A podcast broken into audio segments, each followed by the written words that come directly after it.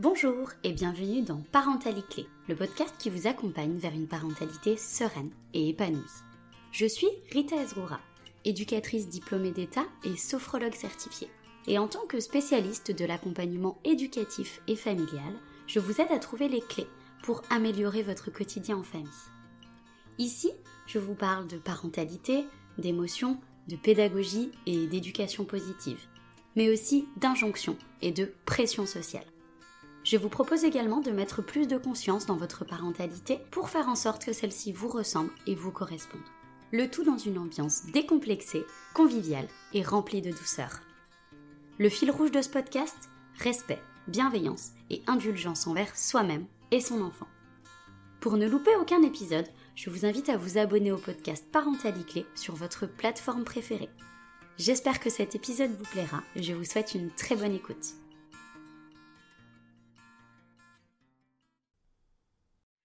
Bonjour à toutes et à tous. Aujourd'hui, je suis avec Natacha, qui est psychologue dans la région de Bretagne et qui est également la propriétaire et l'autrice du compte La Curiosité Bienveillante sur Instagram et qui est venue aujourd'hui pour nous parler de son témoignage en tant que maman solo. Bonjour Natacha. Bonjour.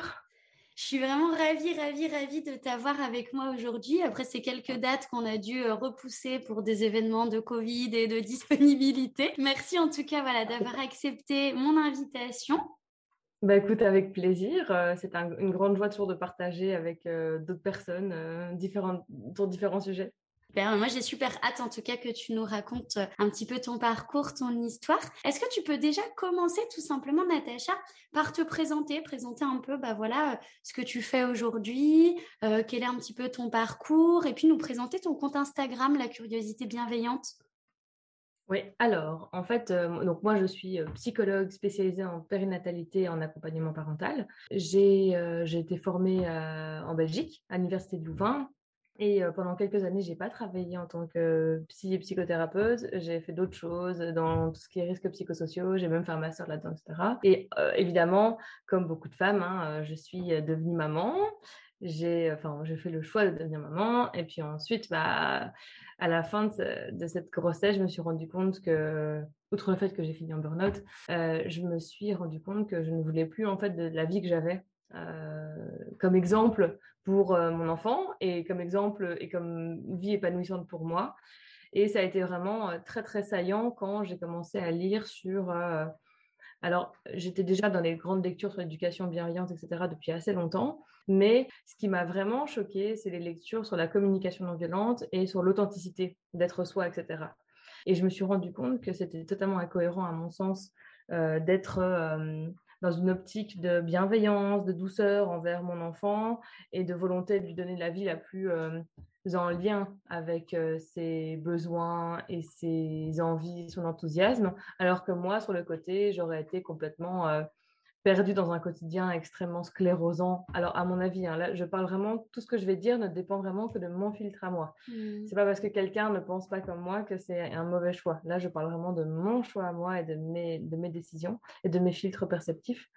Mais en gros, moi, c'est vrai que j'avais un boulot qui me demandait d'être extrêmement disponible, hein, comme tous les boulots temps plein, mais avec des, des contraintes qui étaient que j'allais beaucoup en clientèle, que les horaires n'étaient pas totalement euh, stable et précis. Et pourtant, j'aurais bien dû m'arranger comme ça avec euh, la garde de ma fille, avec tout ça. Enfin bref, ça n'allait pas. Clairement, ça n'allait pas dans mon cadre de vie. Et je me suis dit, mais outre le fait que le travail ne fait plus sens pour moi, parce que l'année 2017 avait été très, très difficile, mmh.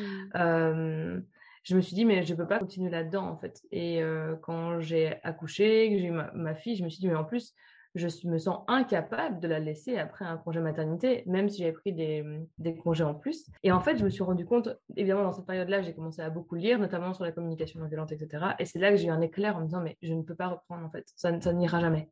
Ce sera pas possible. Et en fait, euh, j'ai prolongé mon congé sans solde. Et en fait, durant cette période-là, quand ma fille a commencé à, à ne plus se réveiller le soir, enfin quand je dis plus se réveiller, ne plus avoir de période d'éveil le soir, pour être plus exact, aux alentours de ces quatre mois, je me suis dit, mais c'est fou. Euh, bon, alors là, je décide de plus travailler, de plus retourner au boulot, euh, en tout cas pas maintenant. J'avais postposé ça au départ à septembre. Qu'est-ce que je vais faire de ce temps de soir que j'ai, en sachant que j'ai un petit peu un problème de, besoin de, faire quelque chose. D'être dans l'action. ouais, et donc j'avais beaucoup de mal à me dire, bon, bah voilà, maintenant ma, fille dort le soir, super, alors elle me rappelle toutes les heures potentiellement, mais globalement, qu'est-ce que je vais faire quoi Et en fait, je me suis rendu compte que sur les groupes Facebook, parce que je n'étais pas trop sur Instagram à l'époque, sur les groupes Facebook de parentalité, il y avait toujours les mêmes sujets qui revenaient, toujours les mêmes questions, ce qui est logique, hein, puisqu'il y a des bébés qui naissent tout le temps et des enfants qui grandissent, et donc forcément les questions sont, récurrentes. Et je me suis dit, mais c'est fou qu'à chaque fois, on leur apporte des réponses super stéréotypées, on leur apporte des réponses qui sont très parcellaires, des trucs euh, pas très sourcés, des copier-coller d'autres messages qui ont été vus avant, et je trouvais ça pas très cool, quoi. Et puis il y avait des questions aussi où carrément des parents avaient peur pour leurs enfants, notamment pour l'allaitement prolongé, pour la DME, etc. Et je me suis dit, mais tiens, ça pourrait être intéressant que bah, que moi, avec mes compétences de psy et le fait que je cherche rechercher l'info, chercher des sources, etc., bah, j'écrive des articles qui répondent aux questions les plus fréquentes, en fait. Et c'est comme ça que j'ai commencé à écrire des articles et créer un blog, en fait. Donc, la première chose qui a été créée, c'était un blog et puis une page Facebook. Et ça, c'était en 2000... Euh, en mai, juin 2018, en fait, donc 5-6 euh, mois après la naissance de ma fille. Et ça a continué comme ça. Et, euh, et puis, j'ai j'ai continué à beaucoup produire d'articles euh, la première année, j'en ai beaucoup, beaucoup, beaucoup écrit. J'étais à deux ou trois articles par semaine, donc c'était vraiment beaucoup. Ah oui. Ouais, ouais, ouais, vraiment beaucoup. On est sur une bonne fréquence là. on est sur une grosse, grosse fréquence. Je ne faisais plus que ça. Et, euh, et comme ma fille, encore à ce moment-là, dormait relativement bien la nuit parce qu'elle n'avait pas encore eu ses poussées dentaires, j'ai tourné un rythme comme ça où je me couchais vers 2 heures du mat euh, jusqu'à ces 10 mois, quoi. Vraiment, donc j'ai beau bon. Ces mois-là ont été très intenses. Et j'ai aussi décidé de créer au mois de novembre 2018 euh, le réseau parentage proximal parce que je me suis rendu compte, pareil dans les groupes Facebook de parents, hein, mais waouh, quoi, les commentaires que vous allez. Au départ, c'est des psys sur l'allaitement, sur le maternage. Mais je me suis dit, mais c'est pas possible en fait, ce sera mmh. pas dingue. Je peux pas être la seule psy qui pense différemment, c'est pas possible. Et donc, j'ai commencé à fureter dans les groupes de psy, d'essayer de sonder, voir en lançant des petites bribes. Euh, s'il n'y avait pas d'autres psy qui pensaient comme moi, j'en ai trouvé et je me suis dit, bah, tu sais quoi, je vais créer une carte de psy ou de, professionnels de la santé mentale qui pensent un peu différemment. Et puis, en fait, euh, en discutant avec d'autres mamans, on m'a dit, bah, des psys, c'est super, hein, mais en fait, euh, on a besoin d'autres professionnels qui ne sont pas jugeants avec les parents qui pratiquent le maternage proximal, etc. Est-ce que tu n'aurais pas envie de, généraliser, en fait, à, toutes les professions? Et j'ai fait genre, bah ouais, en fait, pourquoi pas? Et c'est ce que j'ai fait, en fait. Donc aujourd'hui, euh, alors, le truc, je dois bien l'avouer, hein, le truc est un peu tombé en désuétude dans le sens où j'ai peu de temps pour m'en occuper. Et donc, euh, parfois, je fais des grosses sessions pendant une semaine où je mets tout à jour des trois derniers mois parce que j'ai pas eu le temps de le faire. Mais globalement, il y a une carte qui existe et en gros qui est mise à jour tous les trois, quatre mois. Bon, c'est pas génial, mais c'est toujours ça. C'est déjà super, euh, tu rigoles ou quoi? Voilà, c'est déjà ça. Et il y a une carte où il y a 900 professionnels dessus, en fait, en francophonie, qui bah, regroupe des personnes qui sont justement un peu éveillées à tout ce qui est euh, éducation bienveillante, maternage proximal, enfin, j'appelle ça plutôt parentage proximal pour que ce soit plus mmh inclusif, et euh, tout ce qui est aussi pédagogie alternative. Et donc, en gros, je demande, on ne demande pas évidemment que les pros connaissent tout, mais en gros, l'idée, c'était qu'on donnait des petites notions en disant, bah oui, en fait, vous allez recevoir peut-être des parents qui sont en IF, peut-être des parents qui allaitent longtemps, peut-être des parents qui décident d'agir de telle, telle manière avec leurs enfants respectez-les. Euh, c'est pas à cause de ça qu'il y a des problèmes en fait. Allez voir plus loin, euh, chercher plus loin en fait, euh, essayez d'écouter leurs demandes au-delà de ce que vous percevez de prime abord. Et en mmh. gros, c'était vraiment ça. Après, c'est vrai que les gens qui viennent s'inscrire, généralement, c'est des gens qui sont très convaincus et très voilà, qui connaissent quoi. donc voilà, en, gros, c'est ça. Et après, j'ai créé mon compte Instagram. Bah, ça va faire bientôt deux ans en fait. Hein. Mon compte Instagram, je l'avais créé un petit peu avant, mais je l'utilisais pas. Donc on va dire fin 2019. Et euh, je l'ai vraiment commencé à l'animer vraiment début février 2020, en fait. Ah bah oui, c'est bientôt l'anniversaire, là, du coup. Ouais, c'est ça. ça va faire je regarde dans les dates. je regarde dans les dates quand j'ai commencé à vraiment publier plus. Euh, en 2020, je me suis dit, bah, tu sais quoi, vas-y, je me fais un petit challenge. Je me fais euh, une publication par jour pendant un an et on verra quoi. On verra. Puis j'ai commencé à être vraiment à connaître bien Instagram, à rencontrer des gens via ce moyen-là, d'aller interagir avec d'autres personnes, etc. Et j'ai trouvé ça super chouette en fait. Mmh. Ça me sortait du côté groupe Facebook, même si franchement je trouve que le côté groupe Facebook est très cool. Hein. Euh, vraiment, je, reste convaincue de ça. Mais voilà, c'est vrai que ça donnait euh, un accès à des centaines et des milliers, millions d'informations euh, encore plus vastes. Et c'est comme ça que bah, je suis tombée dans la spirale Instagram et puis bon, maintenant même dans la spirale TikTok. Et alors, du coup, est-ce que tu peux nous rappeler à peu près quel type de sujet tu abordes sur ton compte, Natacha? Alors, moi, j'aborde tout ce qui touche à la grossesse, enfin tout ce qui est périnatalité en fait, euh, parentalité, tout ce qui est réflexion par rapport à la société euh, en lien avec la parentalité et la périnatalité, le rapport aux enfants. Donc j'y aborde vraiment euh, vraiment plein plein plein de sujets différents quoi, vraiment sur la grossesse, sur l'allaitement, sur bah, je sais pas moi des, des, des difficultés d'accompagnement qu'on peut avoir avec les enfants, sur certains petits points et sur les deuils sur le deuil périnatal. Euh, donc comme ça, ça fait des gros thèmes comme ça, mais en fait, y a, dans ces thèmes-là, il y a plein de sous-détails en fait, et de, petites, euh, de petits sujets, de sous-sujets très précis. Euh, alors, je ne dirais pas que j'ai un, j'ai un compte purement informatif. Alors, il y a des fois où oui, clairement, je donne des informations, etc., etc. Mais très souvent, ce que j'apporte, c'est de la réflexion, c'est une envie de bouger, c'est une envie de réfléchir différemment sur un sujet, c'est un éclairage parfois un peu différent sur un sujet ou le fait de débunker des croyances. Mmh, une invitation à la déculpabilisation, en tout cas, moi, c'est ce que je ressens beaucoup dans, ton compte. Ok, bah voilà. Bah écoute, euh, et, en soi, c'est pas une volonté en tant que telle. Mmh c'est juste une manière de mettre en perspective des choses et des informations qu'on a par ailleurs et qui souvent provoquent de la culpabilité quand elles sont pas dans un contexte. Donc en fait, en mettant en contexte, ça permet en fait aux gens de se dire ok en fait c'est pas euh, ce qu'on lit ailleurs, c'est pas forcément littéral. En plus c'est pas forcément vrai et c'est pas forcément forcé. Et donc ça peut être intéressant aussi de dire de, vraiment se, se de baliser par rapport à ça.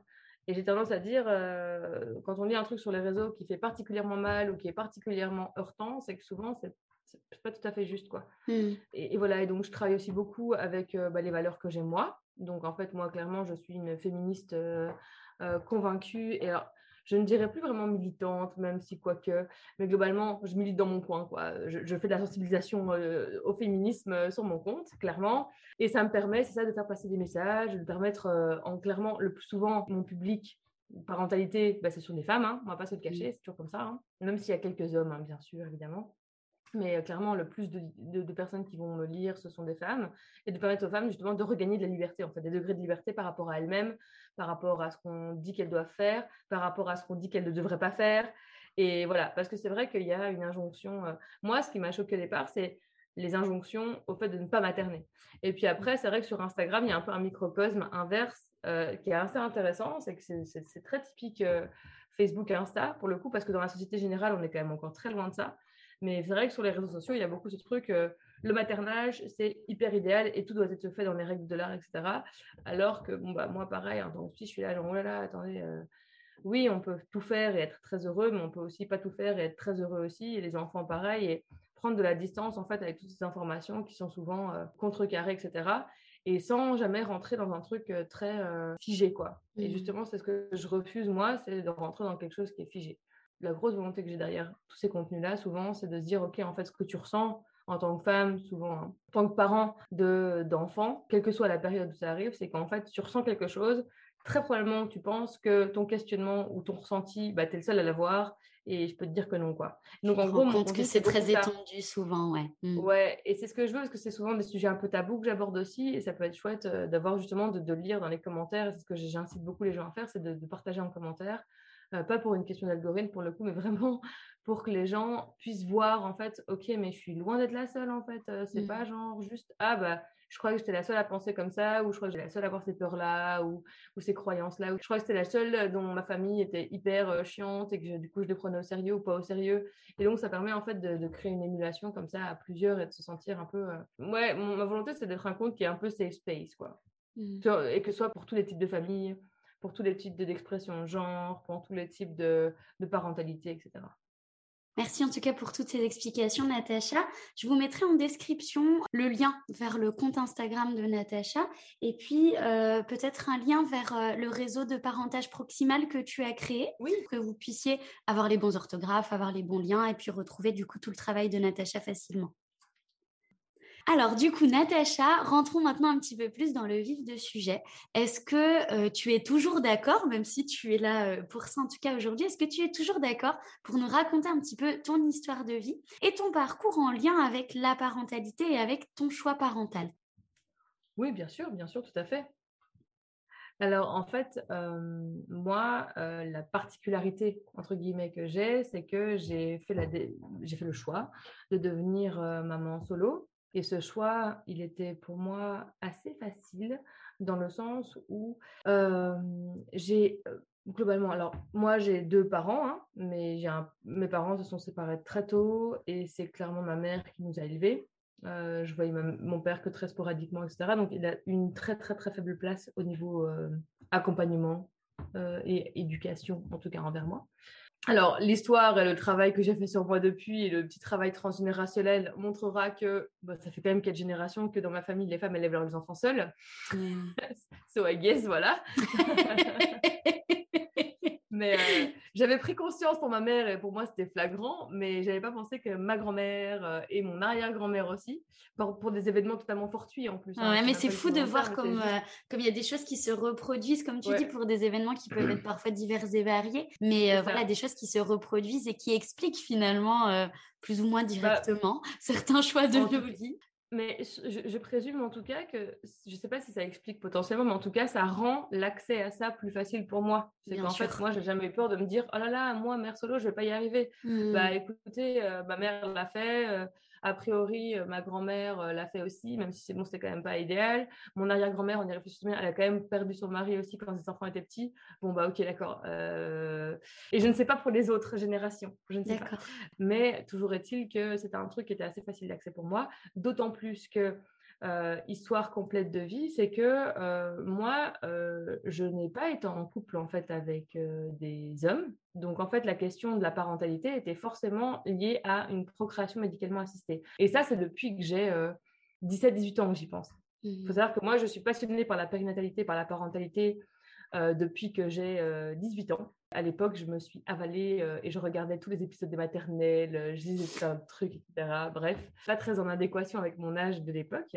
Mais en fait, je savais déjà que si j'étais, j'allais devenir maman, ce serait forcément par une PMA. Et c'est assez aussi facile d'accès pour moi parce que je suis pas la première dans ma famille et que j'avais déjà notamment une cousine qui a eu des jumelles nées par PMA et un, petit garçon né par PMA aussi, etc. Donc pour moi, c'était, c'était OK, en fait, c'était facile pour moi. Ça posait pas de problème en soi. Mais à cet âge-là, j'étais dans une optique de faire ça en couple, évidemment, euh, parce que bah, c'est le modèle qu'on a, hein, globalement. Bien sûr. Et euh, puis après, on m'a dit, euh, quand j'avais 20 ans, que j'avais un syndrome d'ovaire polykystique. Et donc, on m'a dit, bah écoutez, de toute façon, a priori, vu les problématiques que vous avez, de toute façon, ce sera la PMA. Et dans ma tête, c'était genre, bah oui, mais ça ne changera pas grand-chose. De toute façon, je l'avais déjà décidé.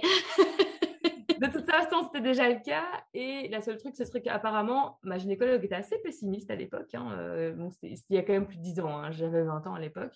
Elle m'a dit, vous, avec le profil que vous avez, ce sera forcément une fécondation in vitro. Je fais, oh, bon, d'accord. Alors, je me suis quand même pris un peu une claque à ce moment-là, parce que je me dis, c'est quand même une procédure beaucoup plus lourde que simplement une insémination. Bien sûr. Et je me suis dit, bon, bah voilà. Donc, ce truc-là a cheminé avec moi depuis toujours, en fait. moi, voilà, quoi. Là, j'en ai 33. Euh, quand j'ai commencé des procédures pour avoir ma fille, j'en avais 28 bon, bah voilà quoi. Pour moi, c'était comme ça. En fait, mmh. ça n'allait pas être différent de ça. Et puis, euh, la vie a fait que je me suis retrouvée seule, en couple, à nouveau seule. Et puis, au moment où, euh, où j'ai voulu, en me disant, mais attends, moi j'ai 28 ans là, euh, j'ai toutes mes amies qui étaient en, en, parcours pour ou enceintes.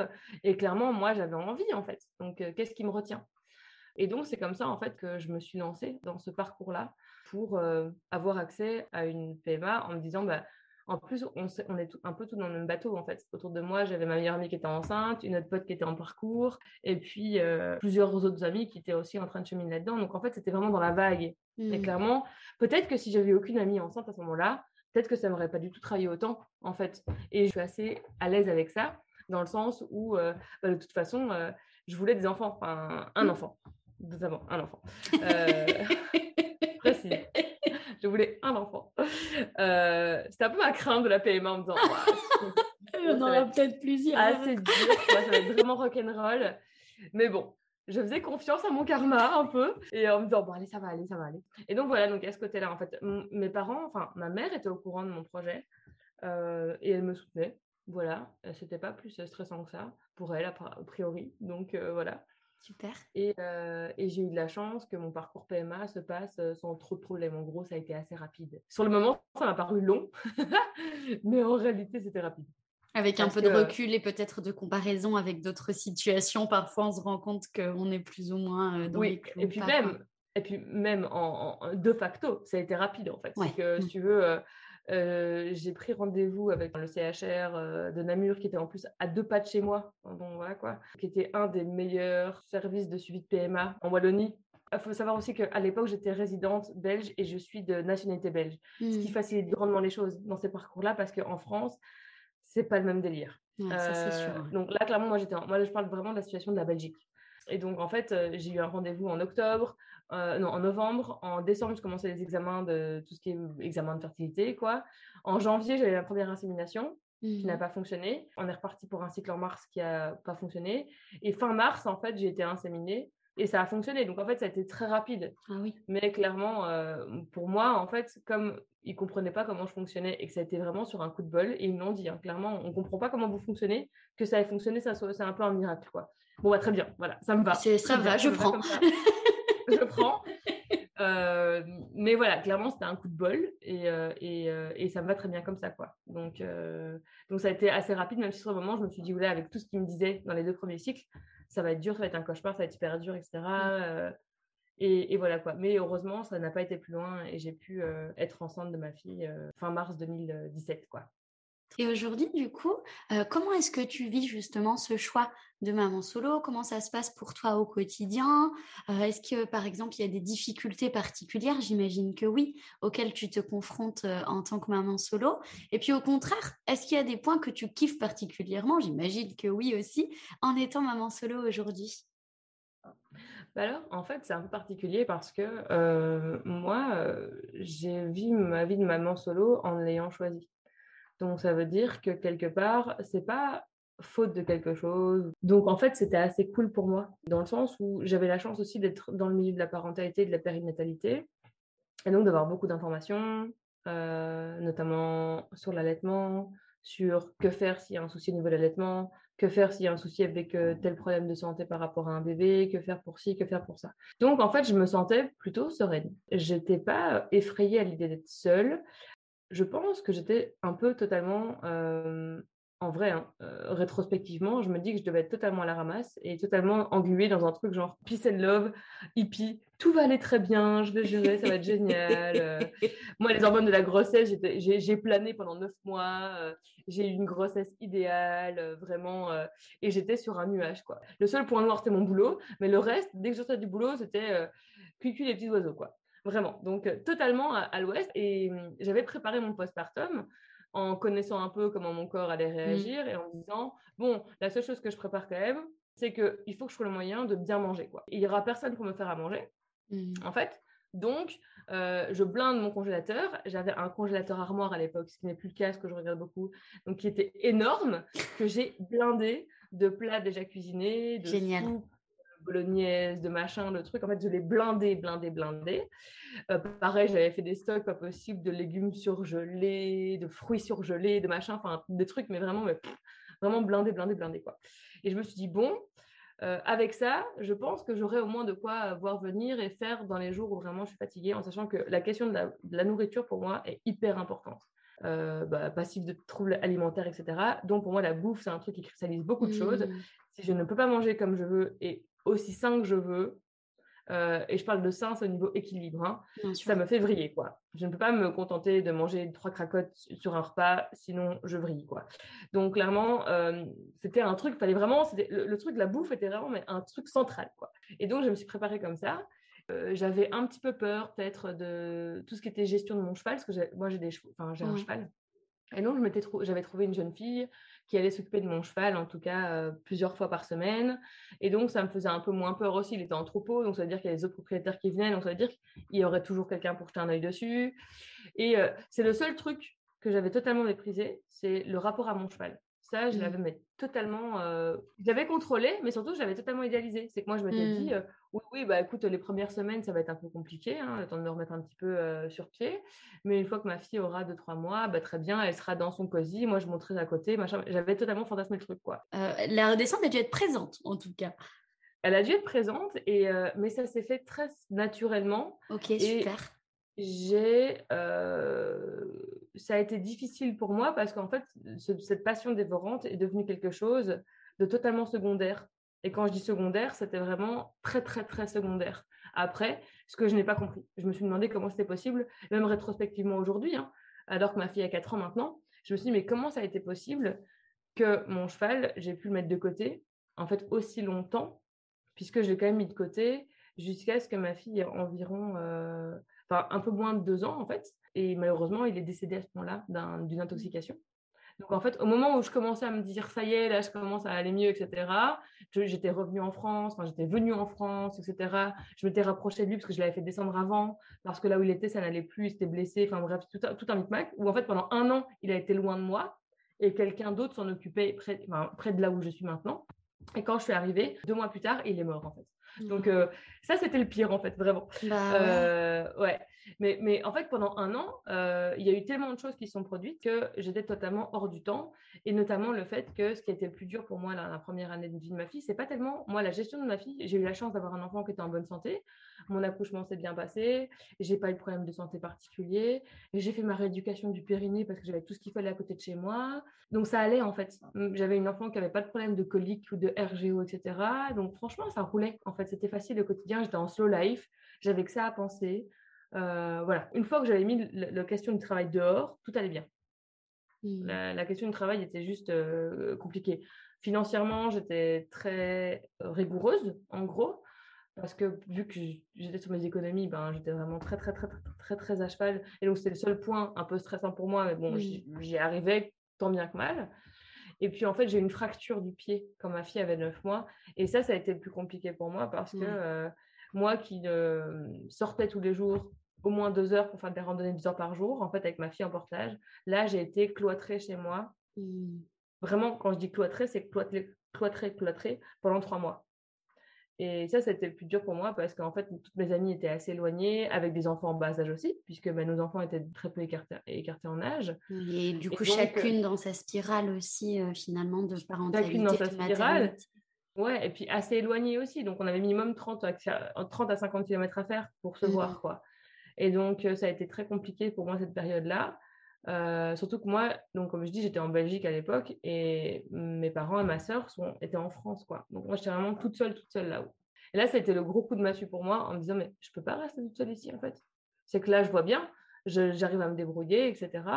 J'aurais dû reprendre le boulot, finalement, je l'ai pas fait parce que je me fracturais est arrivée à ce moment-là. Et c'est là que j'ai pris la décision de venir, en fait, en France mmh. parce que je me rendais bien. Et puis même, en me disant, mais même... et c'est là que la redescente s'est passée en me disant, mais je peux pas élever un enfant hors sol. C'est mmh. vraiment comme ça que je l'ai dit. C'est là, je suis maman, je suis toute seule ici. J'ai mes amies, certes, mais pareil, elles sont dans leur spirale de maternité, donc elles sont pas hyper présentes. Bien sûr. et donc, qu'est-ce que j'offre à ma fille, en fait, finalement, à part un tête-à-tête avec moi, quoi.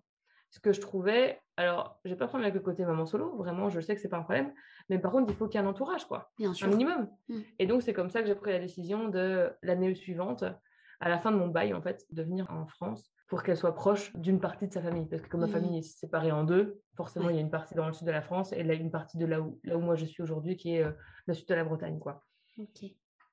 Pour moi, la maternité, tant que je ne devais pas travailler, tant que je vivais sur mes économies, c'était très facile. J'étais en slow life, ça allait, la vie était douce. Une fois que j'ai commencé à me dire, bah ouais, là, il faut retravailler, etc., là, tout de suite, le, le, rythme change et c'est plus compliqué, quoi, mmh. en toute logique. Enfin, en tout cas, pour moi, c'était plus compliqué parce que j'ai très bien vécu de, m'occuper de ma fille, ça, m'amusait beaucoup, je me suis jamais lassée, je m'ennuyais pas. Même si, évidemment, comme toutes les mères, il y a des fois où les, les jours passent très vite, mais les journées sont longues. Bien sûr. Voilà. Mais c'est vraiment ce côté euh, où moi, j'étais hyper heureuse, en fait. Et encore aujourd'hui, hum, quand il y a une journée où je travaille pas et où je suis avec ma fille H24, j'ai aucun problème. J'ai beaucoup de chance de ce côté-là, c'est que je le vis très bien. Euh, ma santé mentale euh, me permet en fait d'être tout à fait euh, ok avec ça et d'être bien et donc clairement pour moi c'est chouette et donc, quand j'ai dû recommencer à travailler, même si j'aime beaucoup mon métier et que j'adore ce que je fais aujourd'hui, hein, vraiment, bah, c'est sûr que c'était un peu genre, oh, je suis plus en slow life. Quoi. Ouais, puis il faut se réadapter là, du coup. Il faut se réadapter et puis se dire, bah voilà, comment peut-être euh, faire en sorte que ton boulot euh, colle en fait avec euh, cette vie qui finalement était complètement, est complètement différente de la dernière fois où tu as travaillé, quoi. Ouais, c'est ça. Et après, j'ai fait ça extrêmement progressivement. Donc, franchement, ça a été. J'ai eu la chance d'avoir ma mère qui a pris le relais entièrement au début dans les heures de travail. Elle a pris le relais entièrement pendant, pendant six mois. Donc, c'était quand même un beau cadeau qu'elle m'a qu'elle m'a oh fait pendant les premiers mois. Et donc, en fait, ce qui fait que ma fille n'a été gardée que par quelqu'un d'autre que quand elle a eu presque trois ans, en fait. Ok. Donc, c'est quand même super chouette. C'est une chance, hein, oui. Mmh, c'est super chouette. Ouais, c'est ça. Et depuis que je suis revenue en France, euh, j'habite avec ma mère, en fait, euh, avec qui on s'entend très bien, avec qui on s'est toujours très bien entendu. Et donc, euh, elle a pu tisser avec ma fille des liens extrêmement privilégiés qui étaient ceux de l'ordre que je voulais, en fait, parce que ça permettait d'avoir d'autres adultes dans son entourage. Et là, ce que je trouve chouette, c'est que maintenant que ma fille grandit, eh ben, elle tisse des liens avec, avec ma sœur aussi plus facilement. Ma sœur aînée n'a pas d'enfant et clairement, les petits, c'est un peu compliqué pour elle. Bah là, voilà, elle grandit. Donc, euh, l'autre jour, elle m'a proposé de la prendre. Elle l'a pris une journée entière. Euh, et puis, elle est beaucoup plus euh, ouverte aussi à toutes les relations quand je suis en vacances. C'est son kiff quand je vais chez mon père, avec, en sachant que j'ai des petits frères et sœurs qui, qui sont adolescents.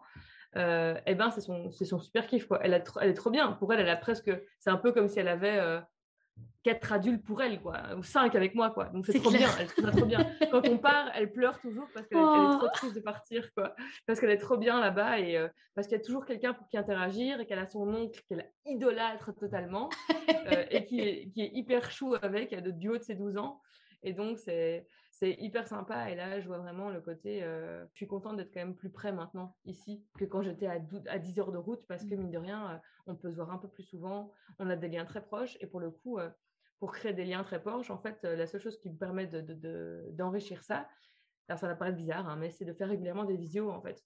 Et mmh. comme ça, en fait, euh, ça, ça, ça, a rendu les liens en fait assez proches parce que grâce à, l'image et au son, et eh ben en fait, c'est familier en fait. Mmh. C'est familier.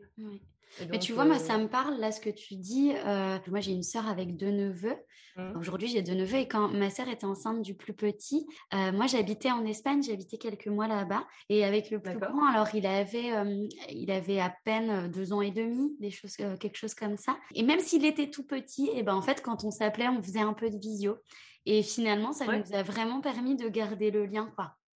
En tout cas, de renforcer ce lien. Parce que le téléphone, euh, voilà, même s'ils finissent par s'y habituer, ça reste quand même quelque chose de très abstrait pour les enfants. Quoi. Le fait de ne pas avoir l'image, ils décrochent très vite, quoi, surtout à cet âge-là. Ouais. c'est vrai que moi, j'ai eu de la chance parce que ma fille, euh, bah forcément, vu que j'ai été très, très, très, très, très, très, très isolée, ce qui, à refaire, je ne le ferai pas, même si je l'ai mmh. globalement bien vécu. Hein. Mais à refaire, je ne le conseille pas. parce que moi, j'ai eu de la chance d'avoir un enfant qui allait bien et d'avoir une santé mentale qui était mmh. bonne. Mais en fait, on ne sait jamais comment est-ce qu'on va réagir à l'arrivée d'un enfant. Donc clairement, aujourd'hui, quand les gens me disent qu'est-ce que je peux, qu'est-ce qu'on peut faire euh, pour être maman solo, je fais pas ce que j'ai fait en un an et demi. je ne suis pas, toute seule, maman solo, ok, mais pas seule en fait, finalement. Mais c'est ça, en fait. Et, c'est ça quelque chose qui est très perturbant pour moi, c'est qu'on est très fort sur cet archétype du euh, oh là là, mais maman solo, mais c'est dramatique, cet enfant va être très isolé, il aura qu'un seul parent. Et je réfléchis et je regarde les couples en plus, je, prends en charge des couples, notamment des couples hétéros qui sont la large majorité. Euh, et je me dis, mais en fait, euh, le fait d'être deux comme parents ne casse aucunement l'isolement des mères ou des familles. Et c'est ça qui est dramatique d'ailleurs. Ça ne le casse pas. En fait, le fait qu'il y ait deux parents n'est pas suffisant. Dans, dans, aucun cas, être juste deux parents pour s'occuper d'un enfant est suffisant. Alors bien sûr, dans un quotidien avec un enfant, il y a un relais déjà à deux, c'est déjà plus facile quand il y a un vrai relais, ce qui n'est pas non plus le cas et ce qui peut générer encore plus de frustration. Bien sûr. Parce qu'on se dit, il y a un autre parent, mais il ne prend pas le relais. Donc ça mmh. crée en fait des attentes et des frustrations encore plus intenses euh, chez, les, chez les mères souvent. Désolée de caricaturer. Chez les mères dans les couples hétéros. Voilà, c'est pas une caricature, c'est un fait sociétal. Hein, je crois qu'on peut, oui, bah être assez formel là-dessus. Bah ouais, c'est ça. Et donc, clairement, euh, voilà quoi, c'est quelque chose qui existe. Et donc, c'est encore plus frustrant. Alors que quand on est maman solo, on sait bien qu'on va devoir en fait aller chercher ailleurs des choses. Et donc, ça crée quand même une dynamique différente de se dire, il faut qu'il y ait quelque chose quelque part d'autre. Et quand je dis il faut, c'est pas le, les mythes du euh, il faut une figure parentale, euh, une autre figure parentale ou pire, il faut une figure paternelle. Non, mmh. vraiment. Par contre, il est vrai que, notamment plus les enfants grandissent, plus c'est le cas, le fait d'avoir d'autres modèles, le fait d'avoir d'autres interlocuteurs, ce serait super. Et je pense que tous les parents rêveraient que, et même moi en tant que psy, maman psy, hein, euh, je me dirais, ah, ce serait super que mon enfant on ait un lien tellement fort qu'elle puisse tout me dire, que je sois sa super confidente, qu'il n'y ait aucun tabou, etc.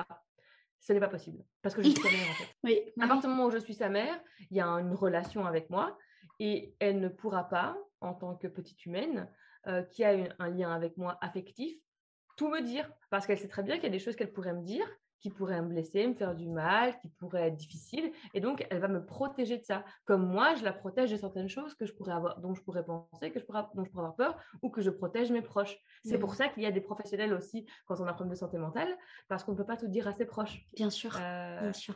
Et donc, et, c'est un truc, ça, que, qui, est dans, toutes les familles, en fait. Et donc, quand on me dit, ah là, c'est parce que tu es maman solo, ben non, en fait, c'est tout, c'est pareil partout, en fait. Et c'est, je pense, encore plus facile pour les mamans solo de se dire, OK, on se met du relais ailleurs, même si c'est pas forcément facile de les trouver, que dans les familles nucléaires, donc avec deux parents et les enfants, où euh, en fait les gens se, croient euh, en autosuffisance, en fait, mmh. et donc essaient de tourner comme ça et finissent par très fort s'épuiser mmh. et épuiser leurs ressources mutuelles aussi quoi. En gros c'est ça, c'est que moi j'ai bien vécu les choses, j'ai de la chance que j'adore en fait être maman solo. Je peux pas dire autrement. J'adore être maman solo. Et par exemple euh, là j'adore vivre avec ma mère je trouve ça super. Et là, par contre, très régulièrement, elle va faire du dog sitting chez ma sœur. Euh, et donc, moi, je suis toute seule avec ma fille là pendant quatre jours. Et en fait, pour moi, c'est cool en fait de me dire c'est comme si on était en vacances chez nous parce qu'en fait, il n'y a plus personne. Ça veut dire que euh, le soir, comme ma mère est en maniaque, comme toutes les femmes des années 50, hein, euh, désolée, ok boomer, mais un peu quand même. Euh, et ben en fait, euh, le soir, quand je suis toute seule avec ma fille, ça veut dire qu'on laisse le bordel, quoi. Ah, tu veux laisser ça dans la cuisine, tu veux laisser tes Playmobil partout dans la, sur la table, sur la maison, tu veux faire un parcours qui traverse le salon. Je m'en fous, fais ce que tu veux. Euh, ne faisons juste pas en sorte de laisser les trucs que les chats peuvent manger. C'est tout. Et, c'est ce côté-là, en fait, c'est que c'est chouette, en fait, d'avoir cette, différence de temps qui font que, quand, elle, est là, c'est génial. Quand elle n'est pas là, c'est super génial aussi. Et, euh, et on s'arrange pour voir plein de copines et on, fait en sorte que moi, je fais tout en sorte que toutes les semaines, il y a au moins une fois ou deux, on va voir des amis qui ont d'autres enfants. Et comme ça, parce qu'en plus, comme je suis en UF, voilà, ça me donne aussi l'opportunité de voir d'autres choses et de faire plein de trucs. Et je, sors beaucoup, en fait. Et puis, outre les routines qu'on a avec mon cheval, qui est aussi très importante, etc. Donc, c'est vrai que, en soi, le fait que je sois maman solo, j'ai pas l'impression que ce soit euh, en vrai, hein, un vrai sujet, quoi. le seul Et bien, comme ça, c'est dit, on a fait tout un épisode pour finir par dire, je sais pas vraiment pourquoi on en parle. Et d'ailleurs, ça s'entend en fait dans ta façon de, de, le, de l'énoncer, que en fait, c'est quelque chose qui est euh, très fluide pour toi, confronte aux difficultés euh, bah, en fait, qu'un parent va rencontrer dans sa parentalité. Mais finalement, euh, comme tu dis, c'est pas vraiment un sujet en tant que tel. En tout cas, toi, dans ta parentalité aujourd'hui, dans ma parentalité à moi, non. Voilà, où tu dis qu'en tout cas, euh, bah, finalement, ça se passe plutôt bien, quoi. Ouais, et alors, mais là, alors j'ai bien conscience que là, par exemple, quand je dis que c'est ok, que c'est pas un sujet, euh, je parle bien de ma position de mère par rapport à ma maternité. Je ne parle pas, je ne parle pas du tout, et là, on n'a pas encore du tout discuté ce sujet-là, de la position sociétale de ma fille dans une société avec une mère solo.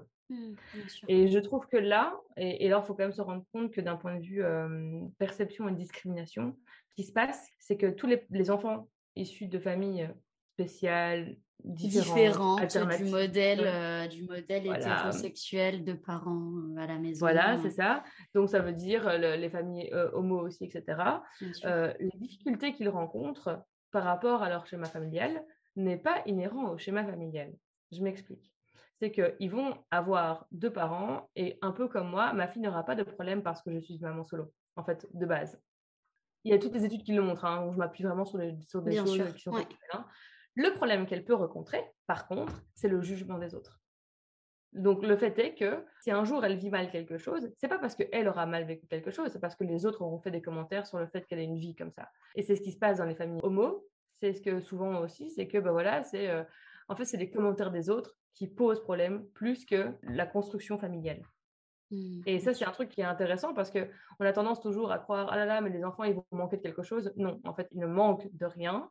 Par contre, ils souffrent du manque de tact et du manque de réserve des autres personnes qui ne sont pas dans cette situation-là.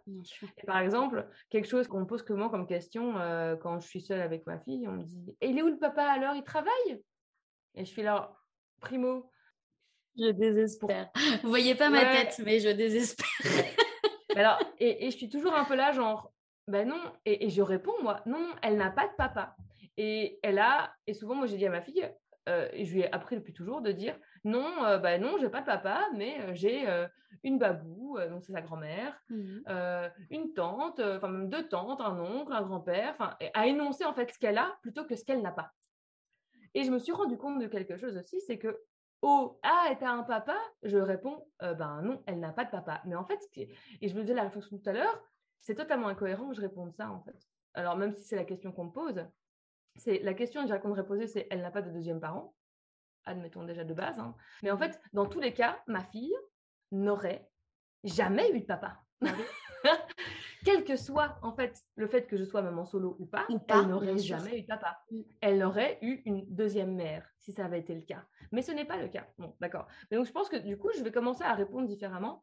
J'y pense parce que je vois ma fille jouer constamment à papa et maman dans ses jeux. Parce que forcément, elle, elle ne sait pas que, enfin, même si je lui ai déjà dit, hein, mais vu qu'elle ne m'a jamais vue en couple avec une femme, elle ne sait pas que c'est mon orientation sexuelle. Et mmh. que si elle avait dû avoir deux parents, c'est avec une autre femme qu'elle aurait dû avoir deux parents.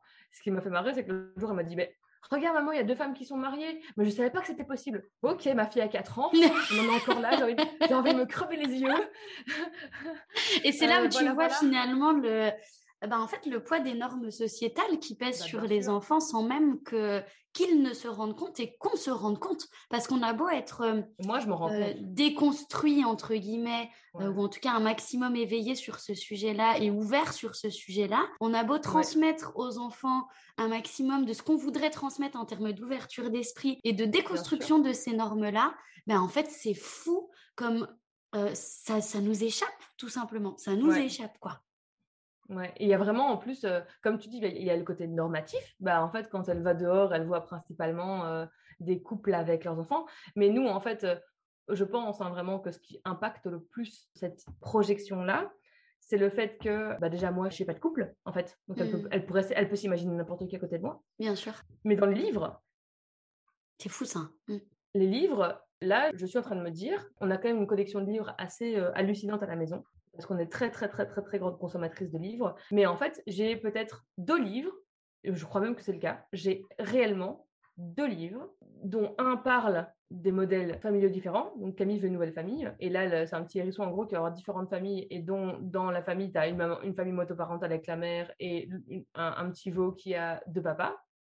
Voilà, mais c'est abordé comme personnage secondaire de l'histoire, ok? Et à la fin, il revient quand même dans sa famille hétéro en disant Ah, c'est quand même bien d'avoir deux parents. Et bon, d'accord, ok. Ah. Euh, ouais, ça fait. Alors, c'est pas dit comme ça. Oui, mais enfin, le, le message est là. Mais c'est quand même ce qui passe, quoi. Un peu ce côté, euh, oh là là, moi, j'aime pas les autres modèles. Hein. Le mien, il me convient quand même très bien, quoi. Et c'est très bien, super. C'est très bien que tout le monde se satisfasse de son modèle, hein, bien sûr. Mais bon, voilà.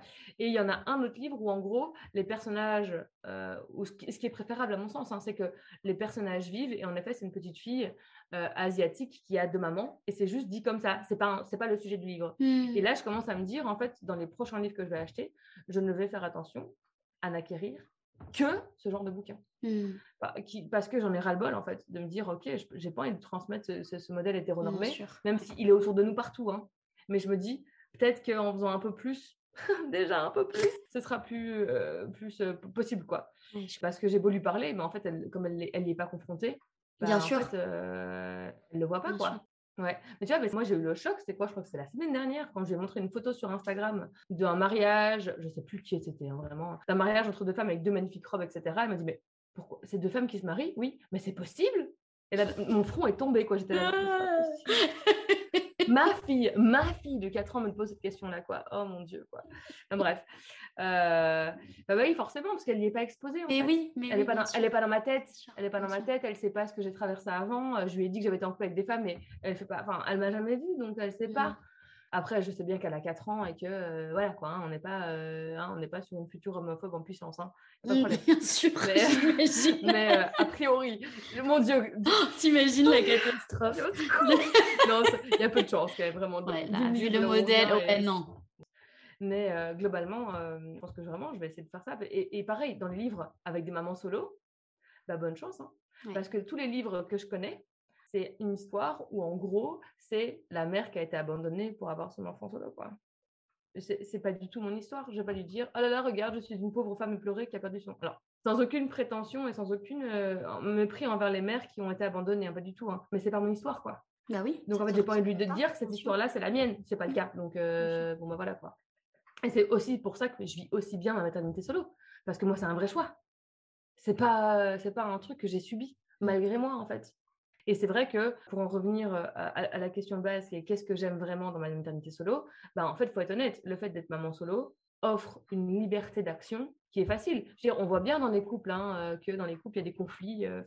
par rapport à la manière d'éduquer parce qu'en fait deux individus avec leurs valeurs avec ce qu'ils ont ce qu'ils transportent comme bagage transgénérationnel et comme bagage éducatif et comme gestion des ascendants etc bah, quand il y a un enfant qui doit catalyser la concrétisation de tout ça, bah, ça fait des étincelles, quoi. Mmh. Et je dois reconnaître que ne, ne pas vivre ça, bah, c'est génial, quoi. Mmh. Moi, je ne vis pas ça. Et en plus, ça, j'ai la chance d'avoir des parents qui sont très open. Euh, quand j'ai commencé à écrire, ma mère a lu tous mes articles. Elle a trouvé que c'était une super approche. Elle aurait aimé connaître ça avant. Par rapport à l'allaitement, elle me dit Mais j'aurais aimé savoir que je pouvais allaiter aussi longtemps. Là, là, là. Donc, j'ai un super soutien aussi de ce côté-là. Mmh, ce qui n'est pas le cas, bah oui, mais ce qui n'est pas le cas dans plein de familles. Moi, j'ai la chance d'avoir un bain et un environnement qui est quand même hyper favorisant. Je me rends compte et je le sais de par tout. Hein, que j'ai des grands privilèges, que ce soit au niveau de ma classe sociale, au niveau de mon niveau socio-économique, au niveau de euh, l'environnement euh, socio-culturel dans lequel j'évolue. Bref, j'ai vraiment beaucoup de chance et j'ai beaucoup de privilèges par mmh. rapport à ça. Ouais, c'est super intéressant et important euh, que tu puisses en tout cas aujourd'hui le soulever. Ça n'enlève rien au fait que tu aies choisi en conscience euh, voilà, d'avoir une parentalité, une, maternité solo. Mais c'est vrai, voilà, que c'est important aussi de dire que cet environnement favorisant fait aussi en sorte que euh, finalement cette maternité, elle soit satisfaisante et épanouissante pour toi, quoi. Bien sûr. Ouais. et ce qui est super chouette, c'est que euh, j'ai du côté de ma mère, elle, elle ne trouve pas ça particulièrement spécial, même si elle trouve qu'elle m'a déjà dit, hein, je trouve que ce que tu fais, Copaline, c'était, je trouve que tu es une super maman, ce qui est toujours cool à entendre, hein, même si, comme tous les parents, hein, euh, je ne suis pas toujours au top de ma forme, je ne suis pas toujours euh, irréprochable, je ne suis pas toujours. Enfin voilà quoi, j'ai un enfant de 4 ans, donc je euh, j'ai pas été toujours dans la pureté NVO, même si c'est ce que je défends, etc. Je la perfection n'existe pas. Hein, donc mmh. clairement, je suis moi avec ma possibilité et, et, le fait que j'ai la chance de savoir cheminer très vite aussi par rapport à mon bagage personnel qui n'est pas du tout maltraitant, donc ça m'aide beaucoup, ça glisse beaucoup plus. Et le fait que j'ai appris à canaliser mes émotions, par exemple, beaucoup plus que dans ma famille globalement, en fait, parce que j'étais voir mmh. des psy très notamment.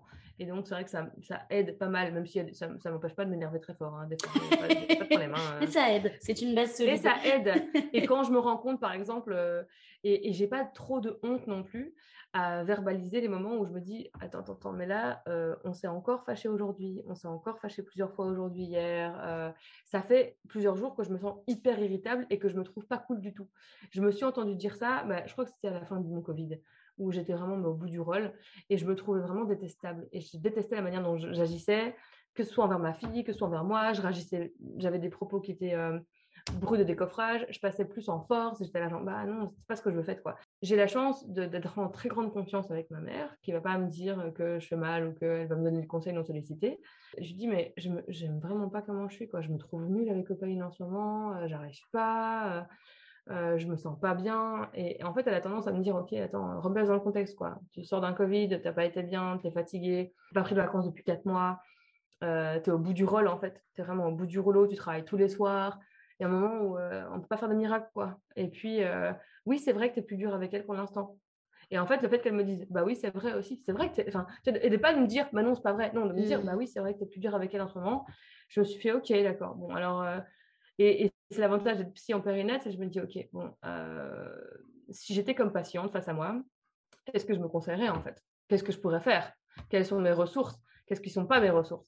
Et je me suis rendu compte de certains trucs qui, qui étaient venus euh, vraiment gangréner notre relation, ma vie quotidienne, etc., mmh. qui était venu mettre beaucoup plus de pression en fait que ce que j'avais auparavant.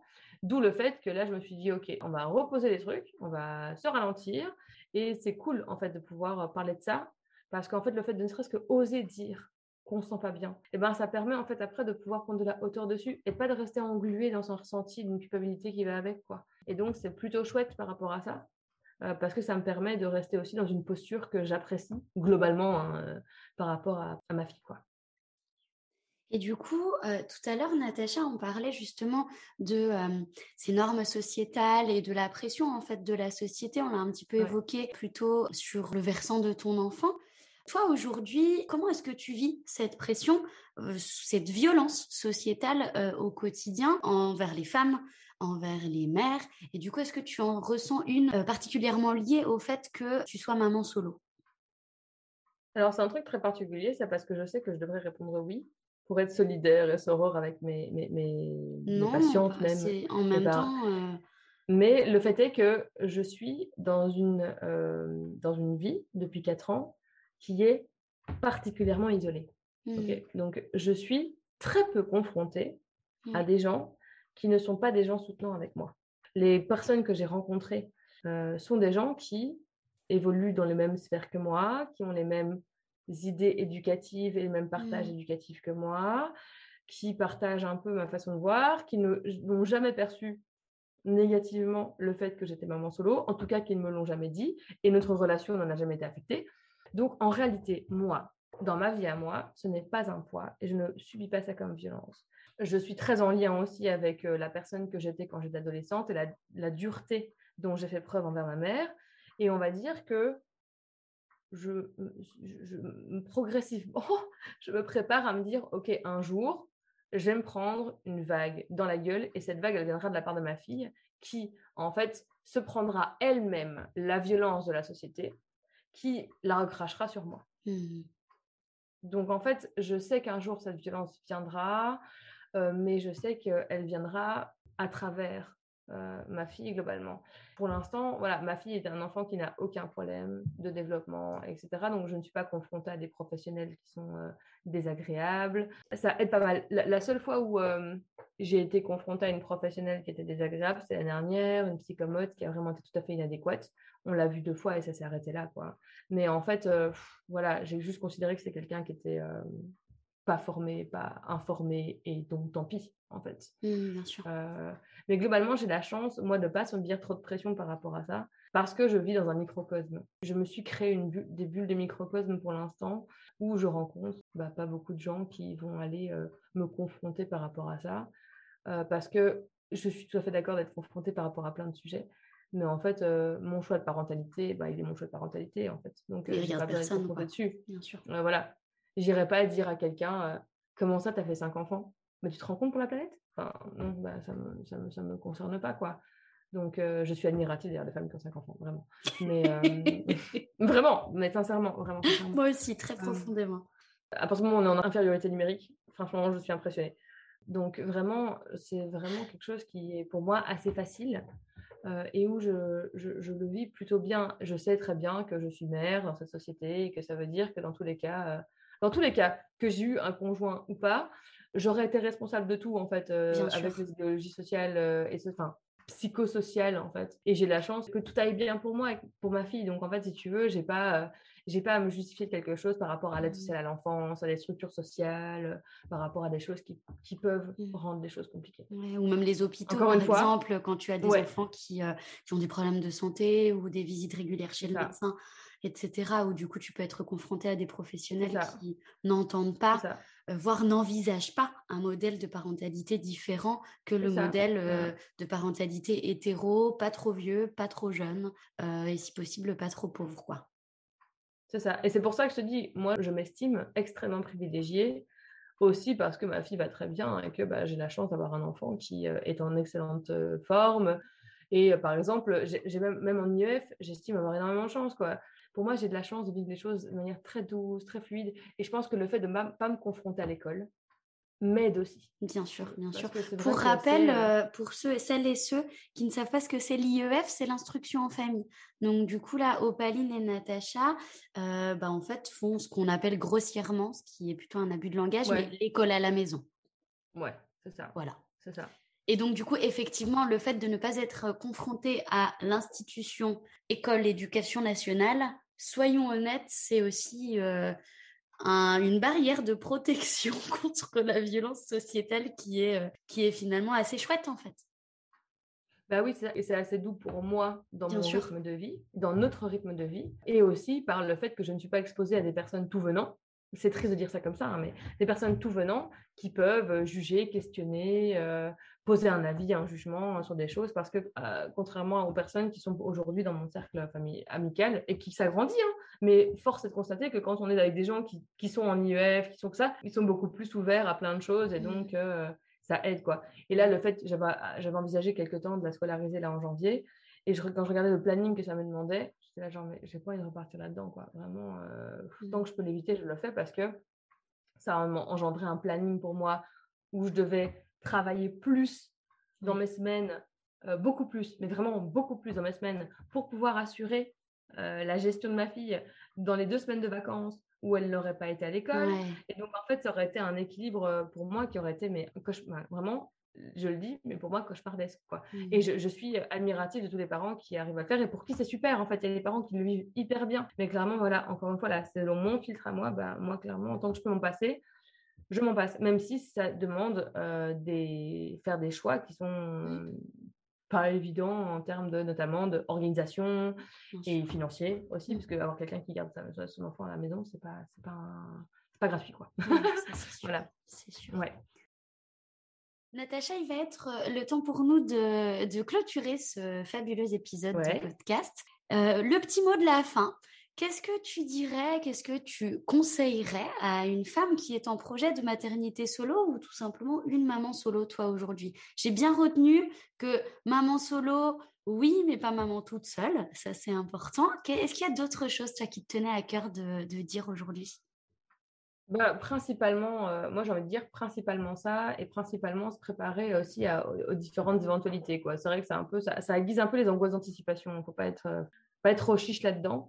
Euh, mais c'est vrai que se dire, OK, bien, bien préparer son postpartum, bien préparer ce qui est vraiment important pour nous, en fait, de, de voir un peu comment est-ce qu'on peut organiser pour répondre à ses besoins et si son enfant a un souci, c'est de savoir, OK, où aller frapper, à quelle porte aller frapper si jamais il y a un souci. Pour pas qu'il y ait de la tergiversation et du stress à un moment où clairement on peut pas accueillir le stress, quoi. Pour mmh. que, en fait, tout soit prêt dans les in case of. Ça, et vraiment le fait de, créer des groupes, des groupes de soutien, que ce soit en partie virtuel, mais aussi réel, d'avoir des amis qui seront plus présentes, de considérer aussi, de, dire, OK, en fait, euh, et c'est un peu un test, hein, on va pas se le cacher, un test des amitiés, c'est que quand on, on devient maman solo, il y a des gens qui vont s'éloigner, des gens qui vont rester très proches. Et euh, ça veut dire aussi qu'il faut aussi potentialiser sur les gens qui n'ont pas d'enfants. Surtout, euh, on ne dirait pas comme ça, mais les gens qui n'ont pas d'enfants, bah, ils sont forcément plus flexibles, plus disponibles, euh, etc.